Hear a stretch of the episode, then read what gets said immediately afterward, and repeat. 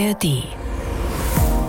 Der Tag. Der Tag. Ein Thema, viele Perspektiven. Mit Ricardo Mastrocola. Ich halte von Parteiverboten persönlich sehr wenig. Bei dem Parteiverbotsverfahren geht es ja um ein sehr umfangreiches Verfahren. Es droht sogar der AfD ein Stück weit in die Hände zu spielen, weil der Opfermythos, den die AfD immer aufbaut, das bestärkt man eher dadurch. Ja, es wird schwerer, aber es wird dadurch nicht unmöglich. Die Altparteien kommen mir vor wie ein Ertrinkender, der um sich schlägt. Man muss das Signal setzen. Man muss sagen, diese Partei gehört verboten. Das ist auch eine Bewertung, die am Ende ein Gericht nicht zwingend teilen muss. Das ist ein Bestandteil unserer Verfassung, die das ausdrücklich vorsieht. Wenn es Not tut und es tut Not. Verbotsverfahren gegen die AfD ist also in der Diskussion eine Partei, die in einigen Regionen Deutschlands rund ein Drittel der Wählerschaft hinter sich vereinen kann, die in mittlerweile drei ostdeutschen Bundesländern, genau dort, wo sie besonders stark ist, vom Verfassungsschutz als gesichert rechtsextremistisch eingestuft wird.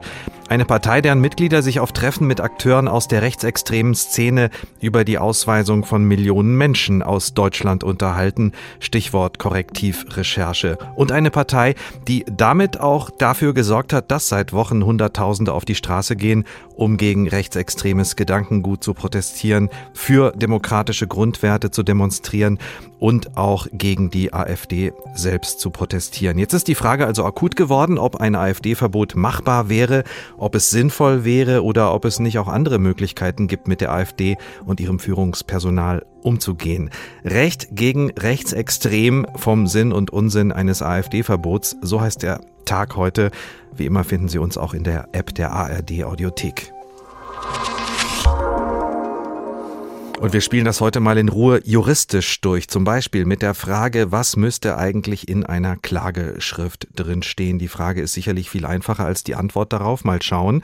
Wir gehen nochmal zurück zum zweiten NPD-Verbotsverfahren von 2017, das ja mit der Erkenntnis endete, dass die NPD zu unbedeutend sei und was man daraus lernen könnte.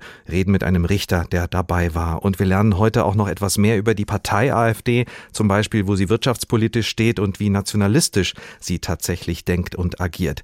Jetzt beschäftigen wir uns erstmal mit dem Nachwuchs, mit der jungen Alternative, die dem Verfassungsschutz schon letztes Jahr aufgefallen war und die auch das Etikett gesichert rechtsextremistisch verpasst bekommen hat. Die JA wehrt sich dagegen. Kolja Schwarz berichtet von dem Rechtsstreit. Das Verwaltungsgericht Köln ist überzeugt. Bei der Jugendorganisation der AfD handelt es sich um eine gesichert extremistische Bestrebung. Die Einstufung durch das Bundesamt für Verfassungsschutz als gesichert rechtsextremistisch sei deshalb in der Sache richtig. Die Anhaltspunkte für die verfassungsfeindlichen Bestrebungen der jungen Alternative hätten sich im letzten Jahr zur Gewissheit verdichtet, erläutert Janette Hamm, stellvertretende Presserichterin am Verwaltungsgericht Köln. Diese Gewissheit folgt für das Gericht zum einen daraus, dass die junge Alternative weiterhin einen völkisch abstammungsmäßigen Volksbegriff vertritt. Der Erhalt des deutschen Volkes in seinem ethnischen Bestand und nach Möglichkeit der Ausschluss ethnisch Fremder sei eine zentrale politische Vorstellung der jungen Alternative. Die verstoße klar gegen die Menschenwürde, gegen die Grundsätze der Verfassung. In dem mehr als 70-seitigen Beschluss führt das Gericht zahlreiche weitere Gründe für die Entscheidung auf. Dann geht das Gericht weiterhin davon aus, dass die junge Alternative fortwährend eine ausländerfeindliche, insbesondere islamfeindliche Agitation betreibt. Wir haben weiterhin eine Verbindung der jungen Alternative zu verfassungsfeindlichen Bewegungen, die zur Überzeugung des Gerichts feststehen. Zudem propagiere die JA auf allen politischen Ebenen gegen das Demokratieprinzip. Es ist ein deutlicher, ein klarer Beschluss des Verwaltungsgerichts Köln, aber es ist nur ein Eilbeschluss und damit eine vorläufige Entscheidung. Und sowohl die junge Alternative als auch die AfD können gegen den Beschluss Beschwerde einlegen. Über die würde dann das Oberverwaltungsgericht Nordrhein-Westfalen in Münster entscheiden. Bundesinnenministerin Nancy Faeser begrüßte die Entscheidung schriftlich. Sie zeige, dass, Zitat, wir es mit einer massiven Menschenverachtung, mit Rassismus, mit Hass gegen Muslime und mit Angriffen auf unsere Demokratie zu tun haben. Dagegen werden wir auch weiter mit den Mitteln des Rechtsstaats vorgehen. Ein Mittel des Rechtsstaats könnte ein Verbot der jungen Alternative sein, laut Satzung ein eigenständiger Verein.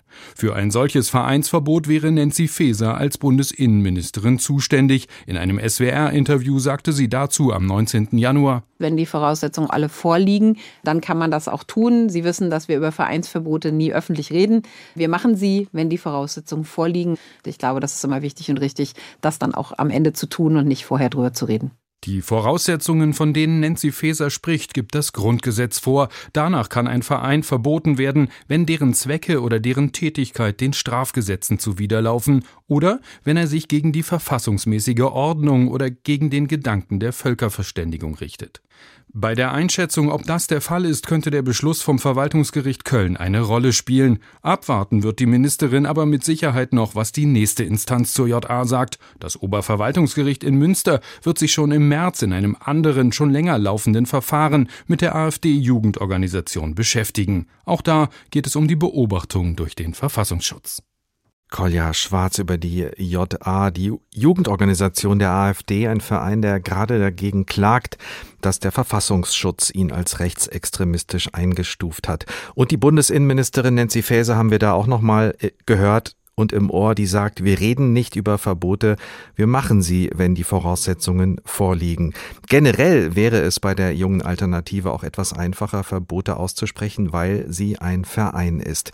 Parteien aber sind vom Grundgesetz besonders geschützt, müssen sich aber auch an klare Regeln halten. Im Grundgesetz Artikel 21 Absatz 2 steht nämlich sehr klar und deutlich, Parteien, die nach ihren Zielen oder nach dem Verhalten ihrer Anhänger darauf ausgehen, die freiheitliche demokratische Grundordnung zu beeinträchtigen oder zu beseitigen oder den Bestand der Bundesrepublik Deutschland zu gefährden, sind verfassungswidrig.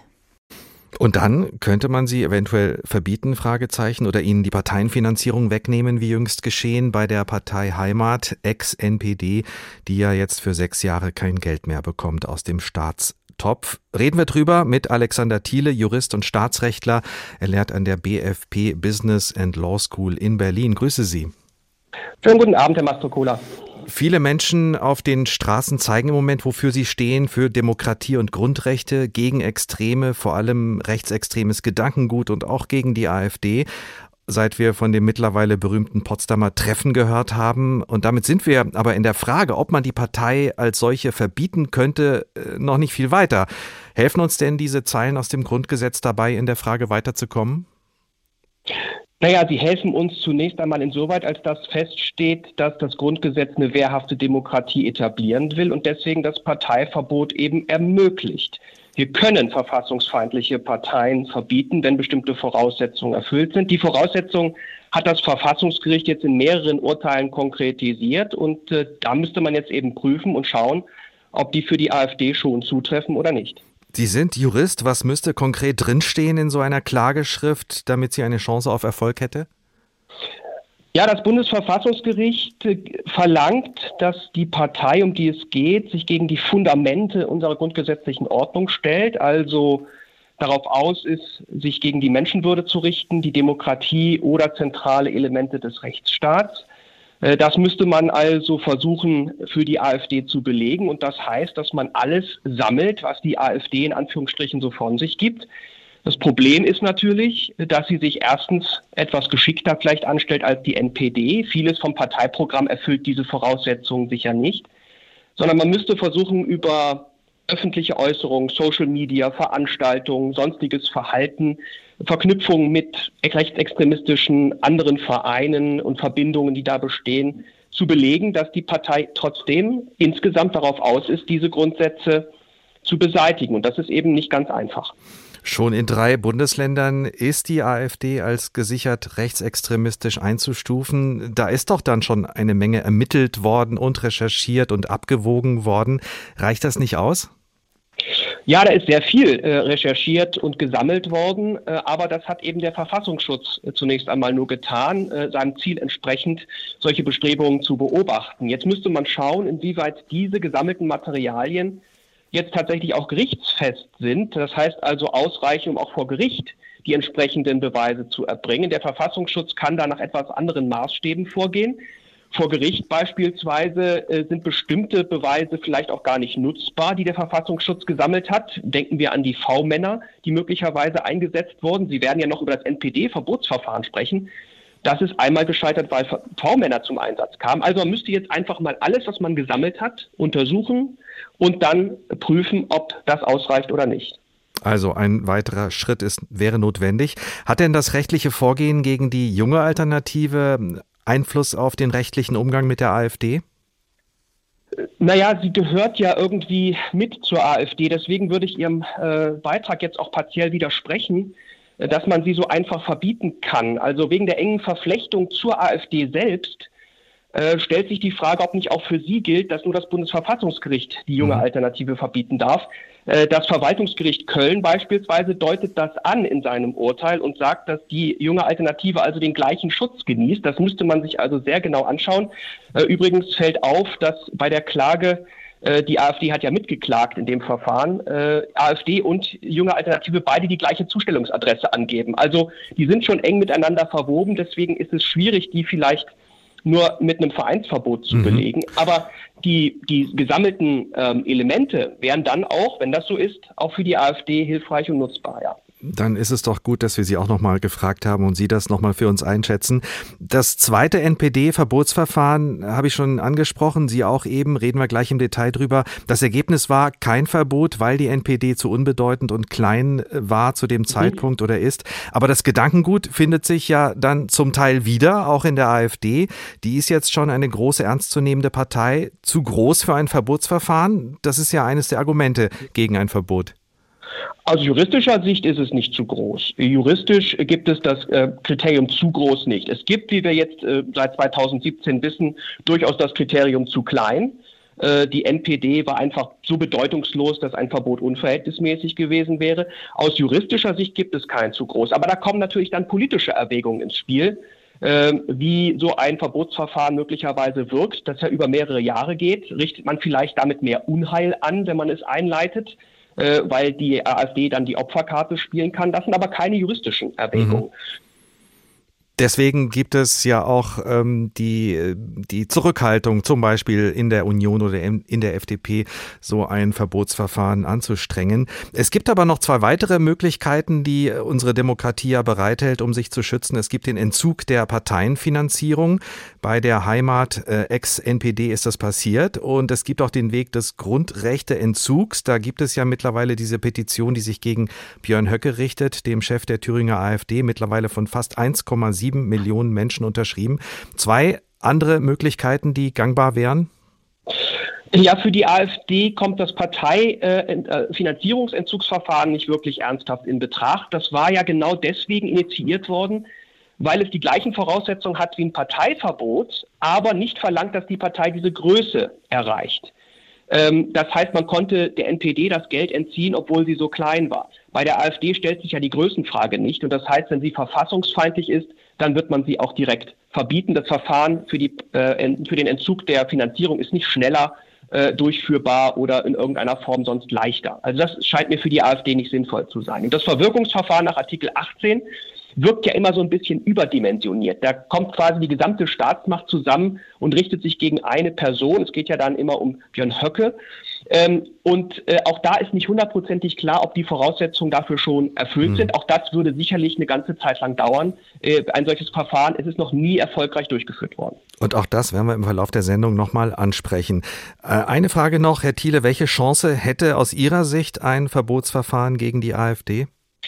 Ja, seriös kann man es einem einfach, glaube ich, noch nicht wirklich sagen. Ich glaube schon tendenziell, dass da viel äh, Stoff besteht, der das trägt, aber das müsste man jetzt eben wirklich mal sauber juristisch prüfen und dazu würde ich die Regierung auch äh, anhalten, das zu tun. Jetzt mal in Ruhe sich hinzusetzen mit einem Staatsrechtler, Staatsrechtlerin und genau prüfen, ob das schon ausreicht oder nicht. Das wird schon lang genug dauern und dann kann man realistisch einschätzen, ob es Aussicht auf Erfolg hat oder nicht. Alexander Thiele, Staatsrechtler aus Berlin von der dortigen BFP Business and Law School, der sich intensiv mit der Frage Verbotsverfahren und AfD beschäftigt. Vielen Dank. Was in Parteiprogrammen steht, das ist das eine, was Parteien und ihre Mitglieder sagen, was sie reden, was sie posten, ist das andere und nach diesem Gespräch eben ist es vielleicht auch noch mal ganz hilfreich Zu hören, wie die AfD klingt, welche Sprache sie nutzt. Alice Weidel hat es wieder mal geschafft. Entsetzen auf breiter Front nach ihrer Rede in der Debatte zum Bundeshaushalt 2024, die in dem Vorwurf gipfelte. Diese Regierung hasst Deutschland! Wieder so ein Satz, von dem man nie gedacht hätte, ihn mal im Bundestag zu hören. Dass er von der AfD kommt, überrascht kaum. Das öffentliche Auftreten dieser Partei war von Anfang an geprägt von solchen rhetorischen Grenzüberschreitungen. Wir werden sie jagen und wir werden uns unser Land und unser Volk zurückholen. Begleitet von diesen Worten von Alexander Gauland zog die AfD 2017 erstmalig in den Bundestag ein. Seitdem verfolgt sie dort eine Rhetorik der kalkulierten Provokation.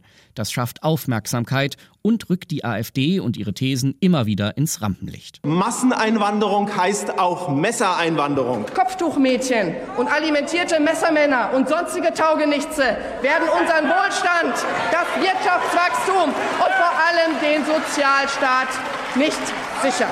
Mit ihren Äußerungen zielt die AfD außerdem darauf ab, die Grenzen des Sagbaren nach und nach zu verschieben, immer weiter nach rechts. Hitler und die Nazis sind nur ein Vogelschiss in über 1000 Jahre erfolgreicher deutscher Geschichte. Doch mit Vogelschiss-Vergleichen alleine würde die Rhetorik der AfD nicht für so viel Aufmerksamkeit sorgen.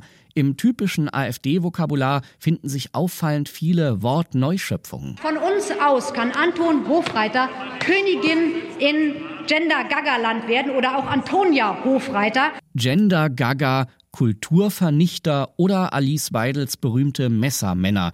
Solche Neologismen sind sehr griffig und wirken stark emotional. So sickern sie leicht in den alltäglichen Sprachgebrauch ein, bis irgendwann sogar die Mainstream-Medien unreflektiert über Klimawahn oder eine Flüchtlingswelle sprechen. Andere Wörter werden von der AfD umgedeutet. So geschehen mit dem Wort Remigration, das gerade zum Unwort des Jahres 2023 gewählt wurde. Ursprünglich bezieht sich der Begriff auf das Zurückkehren von Menschen, die im Exil gelebt haben.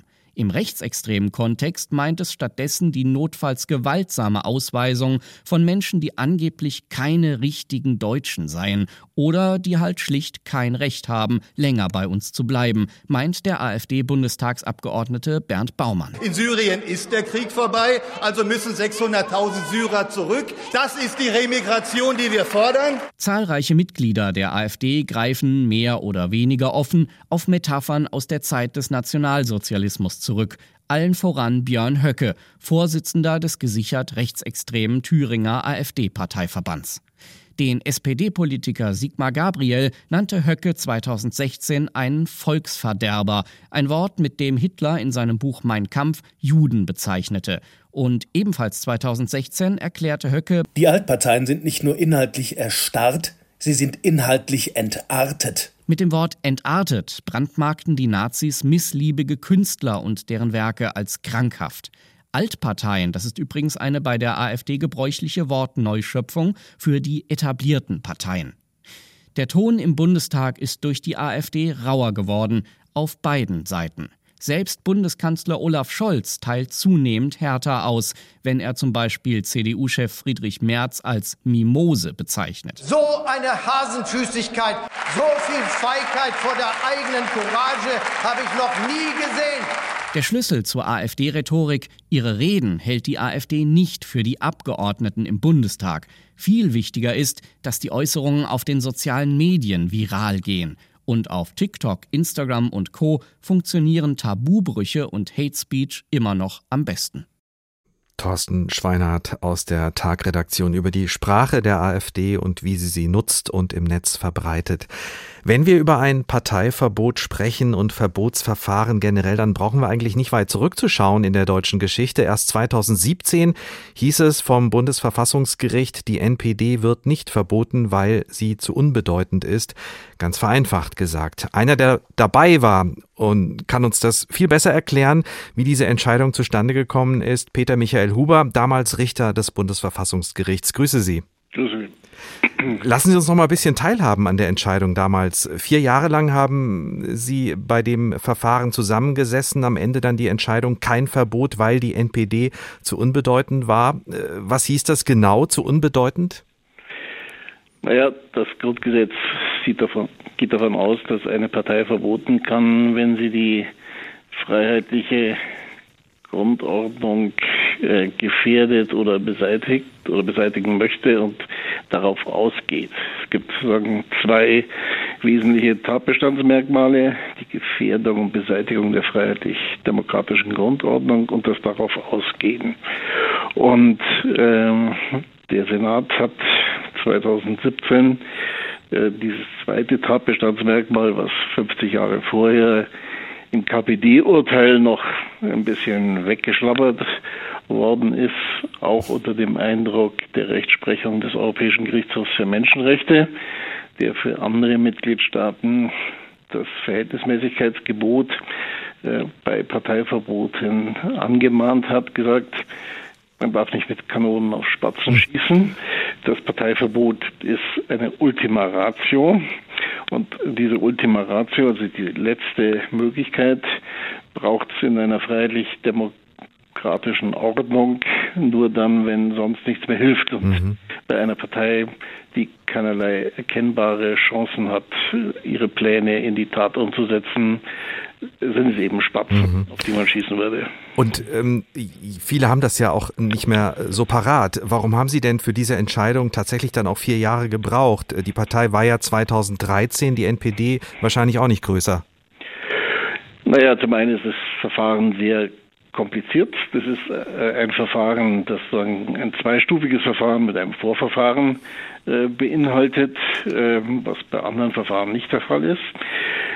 Man muss vielleicht sich, wenn man sich mit der Rechtsprechung des Bundesverfassungsgerichts auseinandersetzt, erkennen, dass man auch für andere große Verfahren zwei, drei mhm. Jahre braucht, bis man einen Stoff wirklich durchdrungen hat, den sozusagen in einem äh, 1000, 2000-seitigen Schriftsatz für die Kolleginnen und Kollegen aufbereitet, das mit denen dann diskutiert, dann eine mündliche Verhandlung durchführen muss. Da braucht man schon mal zwei Monate, bis die Ladungsfristen eingehalten äh, werden. Äh, dann muss man dieses Urteil schreiben.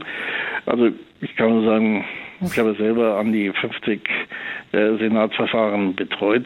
Auch andere große Senatsverfahren kriegen Sie nicht von heute auf morgen über das äh, Knie es, gebrochen.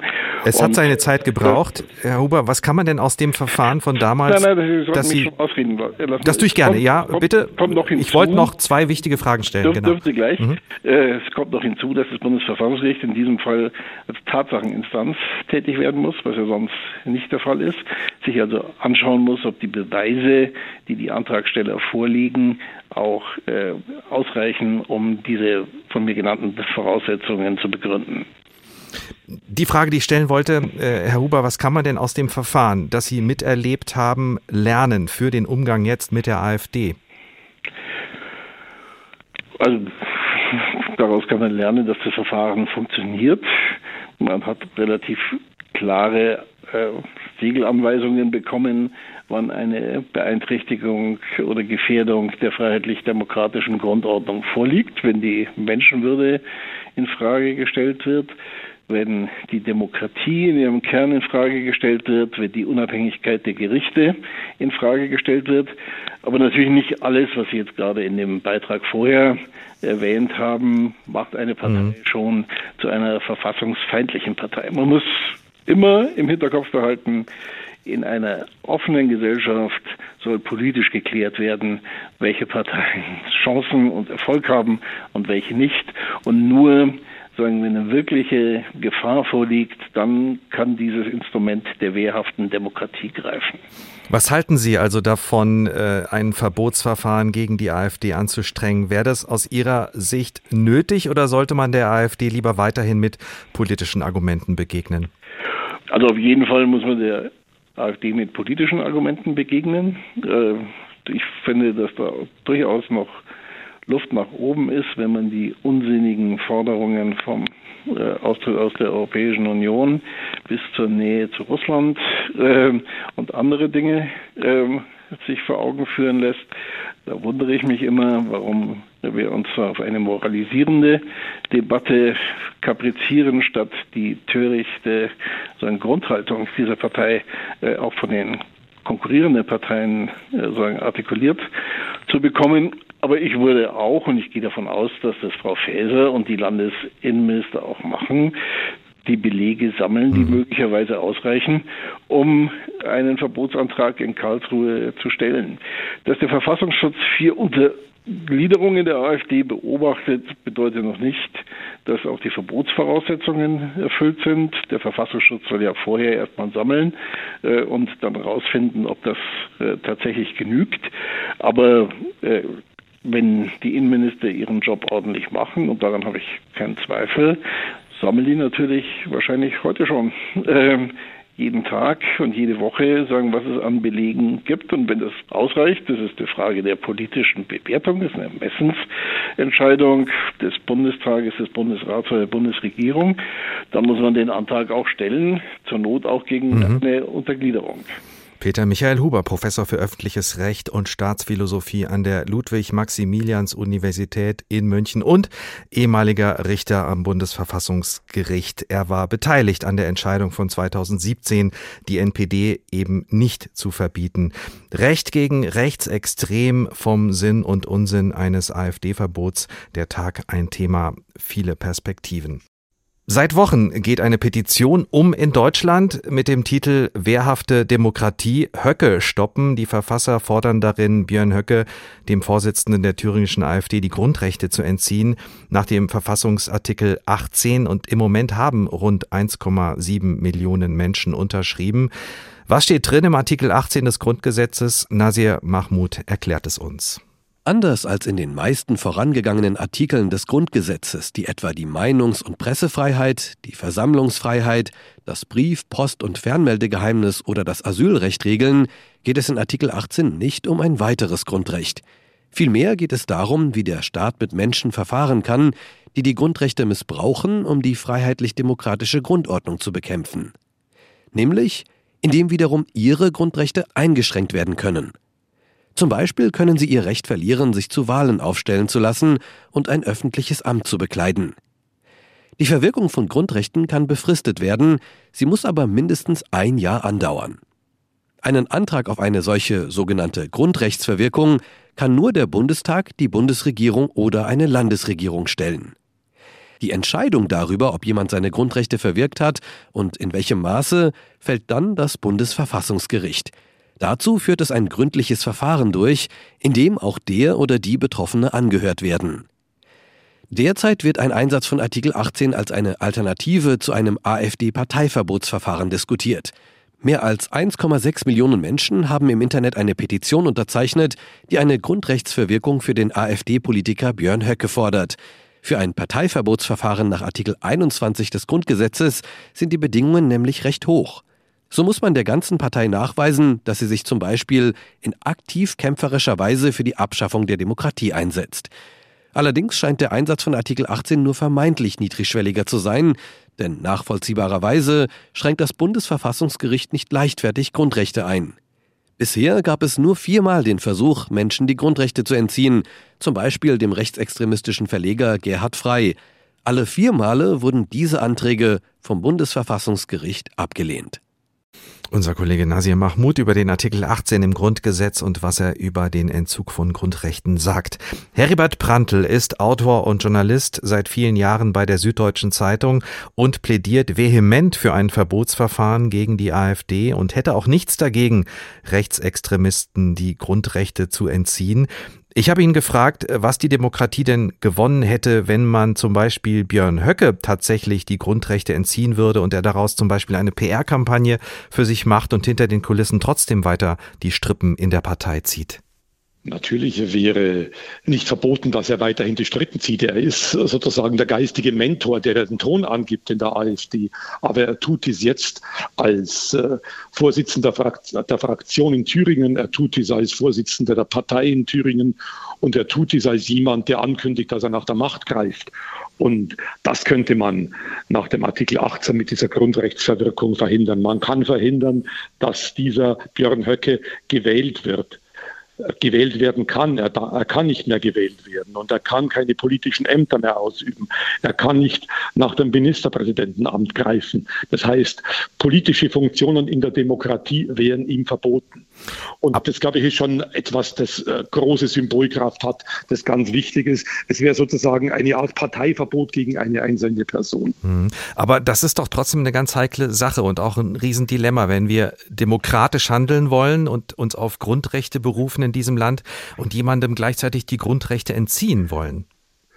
Ich bin jemand, der seitdem er Journalist geworden ist, für die Grundrechte wirbt. Aber wer die Grundrechte missbraucht, um die Grundrechte zu bekämpfen. Und das macht dieser Björn Höcke. Der äh, macht genau das, vor dem die Mütter und Väter des Grundgesetzes gewarnt haben. Der große Grundgesetzvater Carlo Schmidt, einer der wichtigsten Verfassungsväter, hat gesagt, keine Toleranz gegenüber denen, die intolerant sind. Und äh, Björn Höcke ist jemand, der intolerant äh, ist und zwar ganz so massiv, dass er einfach sagt, er selber definiert, wer ist Deutscher, wer genießt die Grundrechte und wer nicht. Und ich bin der Meinung, dass eine Partei und eine Person, die die demokratische Vielfalt und die Menschenrechte für alle Menschen grundsätzlich ablehnt, einen solch, eine solche Partei und einen solchen äh, Politiker kann man nicht so behandeln wie andere normale Parteien und normale Politiker. Da ist, äh, und das ist zu beklagen, da ist eine grundsätzliche Ablehnung der elementarsten Rechte mhm. unseres Rechtsstaates da. Und dagegen muss man was tun. Da kann man nicht sagen, es wäre doch undemokratisch. Äh, ein, äh, noch ein Argument, das mir wichtig ist. Äh, der Artikel 1, die Würde des Menschen ist unantastbar. Das gehört zu den Grundrechten, die die Ewigkeitsgarantie haben, wie die Verfassungsjuristen sagen. Die können nicht geändert werden. Das heißt, auch nicht mit einer Zweidrittelmehrheit, mit einer ganz großen Mehrheit kann dieser Schutz der Menschenwürde geändert werden. Das heißt, auch 30 Prozent, man sagt ja jetzt immer, mein Gott, wenn dieser Björn Höcke, wenn seine AfD eine Zustimmung von 30 Prozent oder noch mehr hat, dann äh, muss man ihn doch gewähren lassen. Nein, weil das Grundgesetz sagt, die Menschenwürde ist unantastbar, die ist auch nicht antastbar von äh, einer Partei, die 30 Prozent hatte. Aber es müsste natürlich auch vor Gericht äh, belastbar sein. Äh, wer müsste den Ball aufnehmen und aus der Petition ein Verfahren machen? Wer müsste sich trauen? Trauen müsste sich im Fall des Artikels 18 der Grundrechtsverwirkung für Björn Höcke eine Landesregierung, eine von unseren vielen Landesregierungen oder der Bundestag oder die Bundesregierung. Und ich denke, die Proteste, die wir erleben, die Lichtermeere, die Massendemonstrationen, dieser Aufstand der Zivilgesellschaft, er ist eine Aufforderung an diese potenziellen Antragsteller, endlich sich an diesen Antrag heranzutrauen. Ich habe äh, den Eindruck, irgendwie haben die demokratischen Parteien eine Beißhemmung, eine Beißhemmung, die sie nicht hatten, als es um die NPD ging seinerzeit man sagt möglicherweise, eine Partei, die so stark ist, äh, kann man doch nicht mehr verbieten. Äh, ich bitte Sie, bei der NPD hat man gesagt, die Partei ist zu klein, um sie zu verbieten. Soll man jetzt bei der AfD sagen, äh, sie ist zu groß, um sie zu verbieten und womöglich greift sie dann in einzelnen Bundesländern tatsächlich an die Macht, stellt den Ministerpräsidenten, dann ist es ohnehin vorbei. Ich denke, wenn das Wort wehrhafte Demokratie einen Sinn haben soll, dann muss man diese Anträge jetzt stellen. Und ansonsten, äh, das Grundgesetz feiert jetzt äh, das 75. Jubiläum im Mai. Wenn man nicht jetzt die Anträge stellt und diese Instrumente der wehrhaften Demokratie ergreift und mit ihnen für die Demokratie ficht, dann kann man sie auch aus dem Grundgesetz streichen. Und das wäre ein eigenartiges Geschenk zum Grundgesetzjubiläum. Auch egal ähm, aus Ihrer Sicht, welchen politischen Effekt das haben könnte, gerade in diesem Wahljahr. Wir haben die Europawahlen im Juni, wir haben die äh, Wahlen in Ostdeutschland in drei Bundesländern äh, von interessierter Seite. Wird ja der Eindruck erweckt, äh, man wolle der AfD Böses sozusagen, man wolle sie verbieten, gerade in so einem Jahr. Ich glaube, man sollte nicht so sehr reden, wir sind gegen die AfD und das Gegenargument benutzen, sondern wir sind für mit diesen Verbotsanträgen ist man für die Demokratie. Man ist für den Schutz jedes einzelnen Menschen, auch der Menschen, die der AfD nicht passen. Es geht um etwas Positives. Der Schutz der Demokratie ist positiv.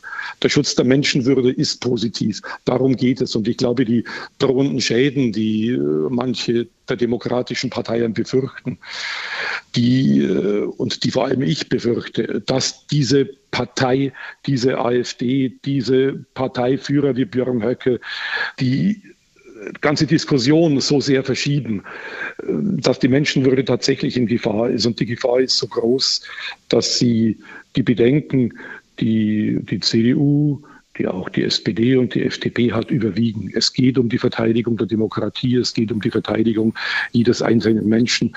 Und ich glaube, in den Verbotsanträgen steckt auch so etwas wie der Stolz auf unsere Demokratie. Und auf die Demokratie und auf unsere Grundrechte können wir stolz sein. Und dieser Stolz spiegelt sich in der Art und Weise, wie man damit umgeht, dass eine Partei wie die AfD all das, was uns wichtig ist, wegwischen will. Ich möchte noch einen Gedanken einbringen, und zwar die Rolle der Wählerinnen und Wähler in der Wahlforschung. Ist man sich ja einig, je niedriger die Wahlbeteiligung, desto stärker sind die Ränder. Das heißt, extreme Parteien können ihre Wählerinnen und Wähler viel stärker mobilisieren als gemäßigte Parteien. Hieße im Umkehrschluss, den Menschen muss viel klarer werden, dass sie ihre Stimme nutzen sollten, um die Demokratie zu schützen. Ich glaube ja, und ich bin da auch irgendwie positiv gestimmt durch diese Massendemonstrationen, die wir jetzt Wochenende für Wochenende erleben, durch das Lichtermeer, wie wir es in München am Sonntag hatten, dass die Leute aufwachen, dass sie die Gefahr merken und dass sie sozusagen zivilgesellschaftlich äh, Druck machen. Und ich glaube, es beeindruckt auch die Wählerinnen und Wähler, die jetzt eher am Rand stehen, die könnten aufwachen und die könnten wach werden und die könnten für die Demokratie gewonnen werden und äh, dafür hellhörig und hellsichtig, welche Gefahren dieser Demokratie durch die AfD drohen. Heribert Prantl, Autor und Journalist bei der Süddeutschen Zeitung und von Haus aus auch Jurist über den Umgang mit der AfD. Und er ist überzeugt davon, dass ein Parteiverbotsverfahren angesagt ist, dass man es prüfen sollte gegen die Partei, um die Grundwerte unserer Demokratie zu schützen. Recht gegen rechtsextrem vom Sinn und Unsinn eines AfD-Verbots der Tag ein Thema, viele Perspektiven. Bei der letzten Landtagswahl in Hessen ist die AfD zweitstärkste Kraft geworden im Land mit 18,4 Prozent. Seit November darf der hessische Verfassungsschutz laut Gerichtsentscheidung die Partei als rechtsextremen Verdachtsfall einstufen und damit auch beobachten. Und das ist wichtig, um zu verstehen, was im hessischen Landtag vor sich geht und wie die anderen Parteien mit der AfD dort umgehen. Koalition und Opposition in trauter Zweisamkeit, das gibt's nur in Ausnahmefällen, und ein solcher ist der Kampf für die Demokratie allemal. Wie bei der Landtagssitzung vergangenen Mittwoch, als CDU, SPD, Grüne und FDP den gemeinsamen Antrag Hessen zeigt Flagge stellen. Eine Idee der Grünen, die einen Aufstand der Demokraten fordern. Demokratinnen und Demokraten verbindet mehr, als sie trennt. Wir sind Konkurrenten um den besten politischen Weg. Wir sind aber keine Gegner. Unsere Gegner sind die Feinde der Demokratie. Sagt Grünen-Fraktionschef Matthias Wagner und meint damit die AfD.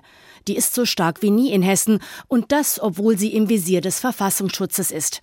Warum machen die vier anderen Fraktionen bei der Debatte über den Antrag deutlich? Die Fraktionsvorsitzende der FDP, Wiebke Knell. Ihre Jugendorganisation wurde gerade gestern als gesichert extremistisch eingestuft. Unter anderem, weil sie gegen Demokratie agitiere. So, und vier von diesen JA-Mitgliedern sitzen hier in diesem Haus. Antidemokratisches Personal gepaart mit verfassungsfeindlichen Inhalten. Dafür liefert der SPD-Fraktionsvorsitzende Tobias Eckert ein Beispiel. Das geht alles bis hin zu Fragen, ob Menschenrechte für junge Menschen mit Behinderungen gelten oder nicht, und Sie bezeichnen es als Ideologie. Das zeigt, die Verachtung von ihnen gegen alles, was die Grundwerte des Grundgesetzes darlegen. Mit diesen und weiteren Beispielen machen CDU, SPD, Grüne und FDP deutlich, dass auch sie sich gegen die Gefahren für die Demokratie wehren, mit den Mitteln, die ein Parlament zur Verfügung hat. Zum einen ist das, wie in der Debatte, Aufklären, nämlich darüber, wer da was für eine Politik betreibt. Zum anderen Zusammenhalt bei parlamentarischen Initiativen und Entscheidungen.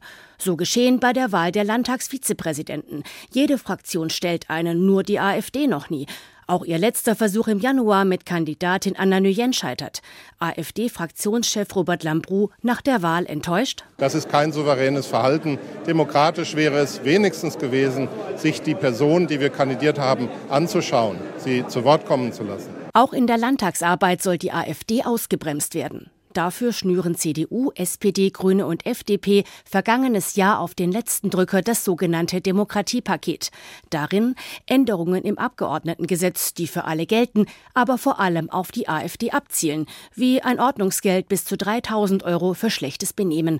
Frank Grobe, parlamentarischer Geschäftsführer der AfD-Fraktion, fühlt sich angesprochen und findet das unfair. Was dürfen wir überhaupt sagen? Dürfen wir noch Kartellparteien sagen? Dürfen wir äh, irgendwann einen ähm, verkleideten Herrenwitz anbringen? Wird das schon geahndet? Ebenfalls im Demokratiepaket die G10-Kommission, zuständig etwa für Telefonüberwachungen, wird anders besetzt, damit die AfD auch in Zukunft keinen Platz darin bekommt.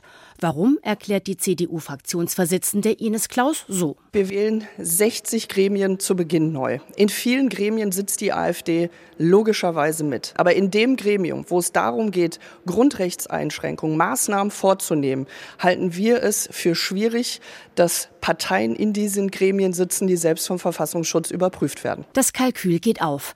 In der G10-Kommission ist die AfD nicht dabei, genauso wie in der Grundgesetzkommission, der Parlamentarischen Kontrollkommission Verfassungsschutz und im Opferfondsbeirat.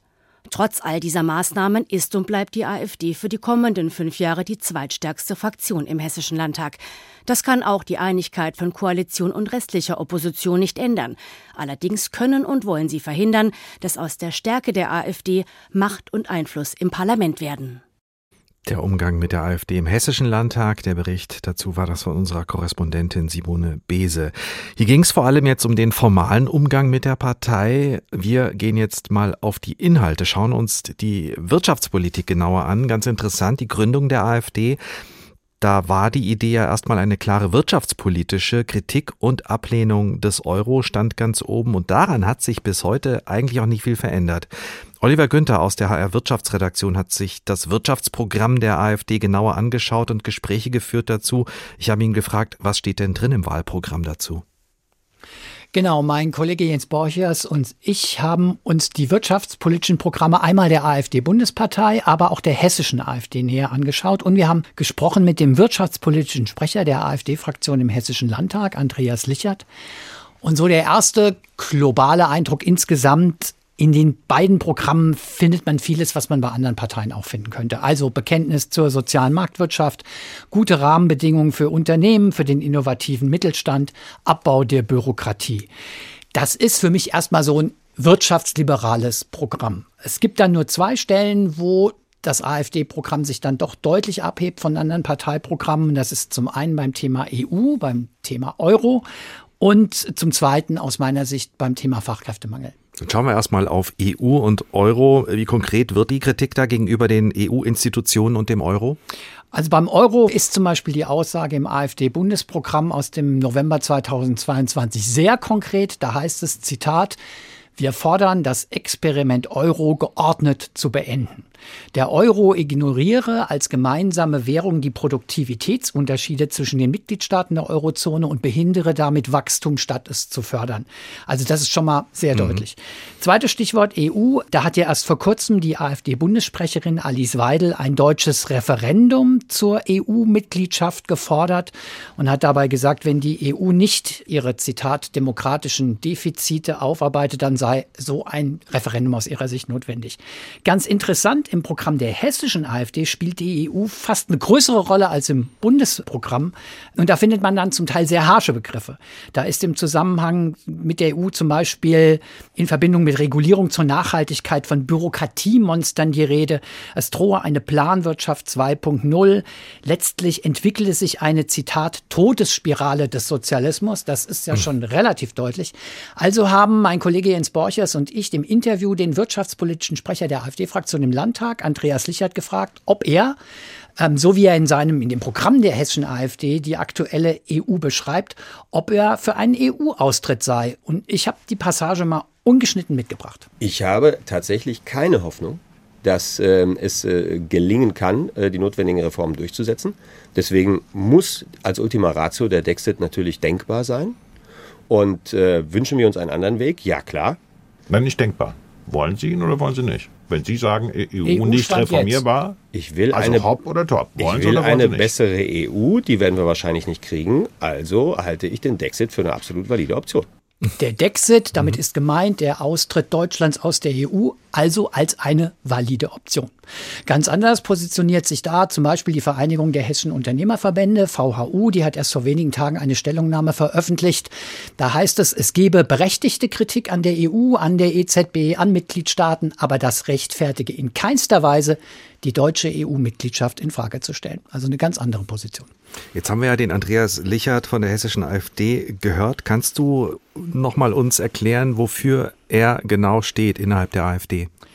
Also, ähm, das ist deshalb ganz interessant, weil Andreas Lichert auch in dem Interview mit uns selbst gesagt hat, gerade diese EU-Passage im hessischen AfD-Programm trage ein Stück weit seine Handschrift. Andreas Lichert ist nicht nur wirtschaftspolitischer Sprecher der AfD-Fraktion im Landtag, er ist auch einer von zwei AfD-Landessprechern und er ist durchaus eine schillernde und auch nicht ganz unumstrittene äh, Persönlichkeit, auch in der AfD. Lichert war maßgeblicher Akteur des inzwischen offiziell aufgelösten Flügels, der auch vom hessischen Verfassungsschutz als rechtsextrem eingeschätzt wurde. Der Flügel war eine parteiinterne Gruppierung innerhalb der AfD. Und ziemliche Aufregung gab es auch um eine Rede von Andreas Lichert im vergangenen Jahr im Hessischen Landtag, als er von der, Zitat, internationalen Hochfinanz sprach. Das hat ihm dann den Vorwurf eingebracht, er würde ein antisemitisches Codewort benutzen haben wir noch mal mehr über Andreas Lichert gelernt, den hessischen AfD-Politiker und wofür er steht. Du hast vorhin angesprochen auch das Thema Fachkräfte, an dem kommen wir nicht vorbei. Die Wirtschaftsverbände sind da klar. Wir brauchen Einwanderung dafür. Was sagt die AfD? Auch da fand ich das Interview mit Andreas Lichert sehr aufschlussreich. Er sagt nämlich ganz eindeutig, Migration als Mittel gegen den Fachkräftemangel, das funktioniert aus seiner Sicht gar nicht. Da sieht er das auch deutlich anders als viele andere Parteien, beziehungsweise auch als ähm, zum Beispiel Unternehmerverbände, Arbeitgebervertreter, auch als viele Wirtschaftsexperten. Er sagt, Migration belaste eher die Sozialsysteme, als es den Fachkräftemangel beseitige. Sein Rezept gegen den Fachkräftemangel lautet vor allem Bildung. Und seine These dabei ist, wir schöpfen unsere Potenziale nicht genug aus. Viele Schülerinnen und Schüler sind nicht ausbildungs- und studierfähig. Wir haben zu viele Schulabbrecher, das müssen wir verbessern. Wir müssen den Fachkräftemangel mit, so hat er das formuliert, unseren eigenen Leuten lösen. Da hat er dann auf Nachfrage Umfrage nochmal gesagt, was er meint mit unseren eigenen Leuten. Dazu zähle er alle, die hier schon lange leben, explizit auch die mit Migrationshintergrund. Vielleicht noch mal eine Zahl dazu. Das Institut für Arbeitsmarkt und Berufsforschung hat vorgerechnet, Deutschland benötige eine Nettozuwanderung von 400.000 Arbeitskräften pro Jahr, um angesichts der demografischen Entwicklung ein konstantes Arbeitskräfteangebot zu erhalten. Wenn wir es nochmal auf den Punkt bringen, ähm, Oliver, was macht die Wirtschaftspolitik aller AfD aus? Also, wenn wir jetzt vor allen Dingen mal auf die hessische AfD schauen, dann würde ich sagen, wie gesagt, man findet vieles, was man auch in anderen Programmen findet das, was das Besondere ausmacht, würde ich mal mit dem Begriff Renationalisierung versuchen auf den Punkt zu bringen. Ganz klar in der kritischen bis ablehnenden Haltung gegenüber der EU, gegenüber dem Euro, aber auch in der klaren Absage an Migration als zentralen Beitrag gegen Fachkräftemangel. Oliver Günther zum wirtschaftspolitischen Programm der AfD in Hessen. Recht gegen Rechtsextrem vom Sinn und Unsinn eines AfD-Verbots. Der Tag ein Thema, viele Perspektiven. Und wir haben noch einen Gast in der Sendung zum Schluss, Patrick Barners, nämlich Journalist im Feuilleton der Frankfurter Allgemeinen Zeitung. Grüße Sie. Guten Abend. Sie haben im vergangenen Jahr ein Buch veröffentlicht und die Geschichte der AfD erzählt, die zehnjährige Titel Die Wiederkehr, die AfD und der neue deutsche Nationalismus. Was ist denn neu am Nationalismus der AfD? Neu am Nationalismus der AfD ist, dass sie eigentlich nicht auftritt wie so eine Traditionskompanie des alten, angebräunten Nationalismus, den man aus der Nachkriegszeit kennt, sondern dass sie sich ähm, die populistische Systemkritik zur Eigenmacht, die sich gegen die organisierte Politik in vielen Ländern richtet, wo sich der Nationalismus im Grunde so etwas sekundär erst einstellt. Es werden Leute mobilisiert zum Protest gegen das politische System. Es wird gesagt, ja, wir werden betrogen von den Herrschenden und so weiter. Und dass die Alternative, die dann angeboten wird, eine nationalistische ist, das steht sozusagen im Kleingedruckten. Konnte sich die AfD vielleicht auch deshalb anders oder äh, besser entwickeln, sozusagen, weil sie das Nationalistische erstmal auch im Windschatten der Wirtschaftspolitik verstecken konnte, als die AfD gegründet wurde als eurokritische Partei? Ja, wobei man natürlich dazu sagen muss, dass ähm, schon direkt am Anfang man das auch mitbekommen konnte, dass es da diese nationalistischen Töne gab, die, die ganze Mobilisierung der Europakritik ähm, eines äh, Euroskeptizismus, den man ja auch aus anderen europäischen Ländern kennt, verbindet sich in anderen Ländern, wenn man nur an Margaret Thatchers Großbritannien denkt, ja auch schon mit Nationalismus und eben gerade auch die publizistischen, intellektuellen Sprecher ähm, dieser äh, Eurokritik, wenn man etwa an Hans-Olaf Henkel denkt, ähm, den früheren Industriespitzenlobbyisten, Sachbuch-Bestseller-Autor, der am Anfang ja bei der AfD mit dabei war, auch hohe Positionen hat, im Europaparlament saß, oder wenn man an Tilo Sarrazin denkt, der in gewissem Sinne mit seinem Buch Deutschland schafft sich ab auch darin schon äh, ja nicht nur Migrationskritik, sondern auch und auch in späteren Büchern Euro- und Europakritik, da gab es auch schon die nationalistischen Töne. Vielleicht haben wir das alles ein bisschen aus den Augen verloren und fast wieder vergessen. Im Moment sehen wir die großen Demonstrationen, die sich gegen rechtsextremes Gedankengut richten und eben auch gegen die AfD als Partei. Und es werden immer wieder Parallelen gezogen zum Aufstieg der NSDAP in den 20er Jahren, also ziemlich genau vor 100 Jahren. Welche Parallelen sehen Sie denn? Ja, zunächst mal hat man natürlich schon eine Parallele, dass eine systemfeindliche Partei äh, eben sich auch im parlamentarischen System selber über Wahlen, also zunächst mal auch über ganz regulär ähm, errungene demokratische Erfolge ausbreitet, dann von diesen Mitteln Gebrauch macht und, ähm, und nun eben auch da nach den entsprechenden Wahlerfolgen greift. Wir haben ja, so wie in der Weimarer Republik, haben wir auch ein föderales System, wo Wahlen eben nicht nur auf der damaligen Reichs- oder heutigen Bundesebene stattfinden, sondern auch in den Einzelstaaten, also bei uns heute in den, äh, in den Bundesländern. Und da wissen wir ja, könnte uns jetzt bevorstehen, dass, ähm, dass dann eben in einem Bundesland auch nach demokratischen Spielregeln ähm, eine ähm, AfD-Landesregierung mhm. irgendwie nur noch schwer abzuwehren ist. Und das ist erstmal parallel ähm, die Agitation der, dieser rechten Partei ist, das macht es etwas schwieriger heute, vielleicht sie, sie zu fassen zu bekommen, auch sie zu beschreiben. Umso bemerkenswerter natürlich jetzt schon diese Mobilisierung in diesen Demonstrationen. Die Agitation der AfD richtet sich ja nicht ausdrücklich gegen das demokratische System. Also während die Demokratie von der NSDAP ausdrücklich abgelehnt wurde als im Grunde westlicher Import, als undeutsches Herrschaftssystem, versteht sich die AfD ja selbst als Verteidiger und Retter der Demokratie. Ganz kurz noch, Herr Barners, was heißt das für Sie für den rechtlichen und politischen Umgang mit der AfD? Das heißt zum Beispiel, dass es nicht so besonders einfach sein wird, etwa im Vergleich zur NPD als der quasi Nachfolgepartei der NSDAP in der Bundesrepublik, das wird nicht so einfach sein, nachzuweisen, dass die AfD in einem et etwaigen Parteiverbotsverfahren, dass die AfD es wirklich abgesehen hat auf die Beseitigung der Demokratie. Denn auch ein solches Verfahren muss ja nach rechtsstaatlichen äh, Methoden ablaufen. Und wenn man herausfinden will, was will eine Partei, dann schaut man eben erstmal im Parteiprogramm äh, nach. Und da, da wird man eben eigentlich nicht so offensichtlich antidemokratische Ziele finden bei der AfD. Heißt für Sie, die politische Debatte mit der AfD steht weiter im Vordergrund? Ja, heißt genau, heißt, dass man eben politisch definieren soll. Also das verstehen wir nicht unter unter Demokratie zum Beispiel die Regierung so schlecht zu reden, dieses Misstrauen ähm, äh, zu säen, den Leuten einzureden, im Grunde ist eine Revolution nötig, obwohl angeblich die Demokratie gerettet werden soll. Also das ähm, beantwortet man lieber an der Wahlurne, diese Art von Propaganda, als da jetzt auf das Bundesverfassungsgericht zu setzen, was im Zweifel dann sagen wird, na gut, das ist jetzt hier sehr, sehr deutliche, sehr drastische äh, Rhetorik des Parteienkampfes, ähm, aber die ist eben an den Wähler adressiert und das müssen dann letztlich die Wähler entscheiden. Patrick Barners war das Autor und Journalist der Frankfurter Allgemeinen Zeitung. Dort schreibt er für das Feuilleton. Vielen Dank für Ihre Zeit.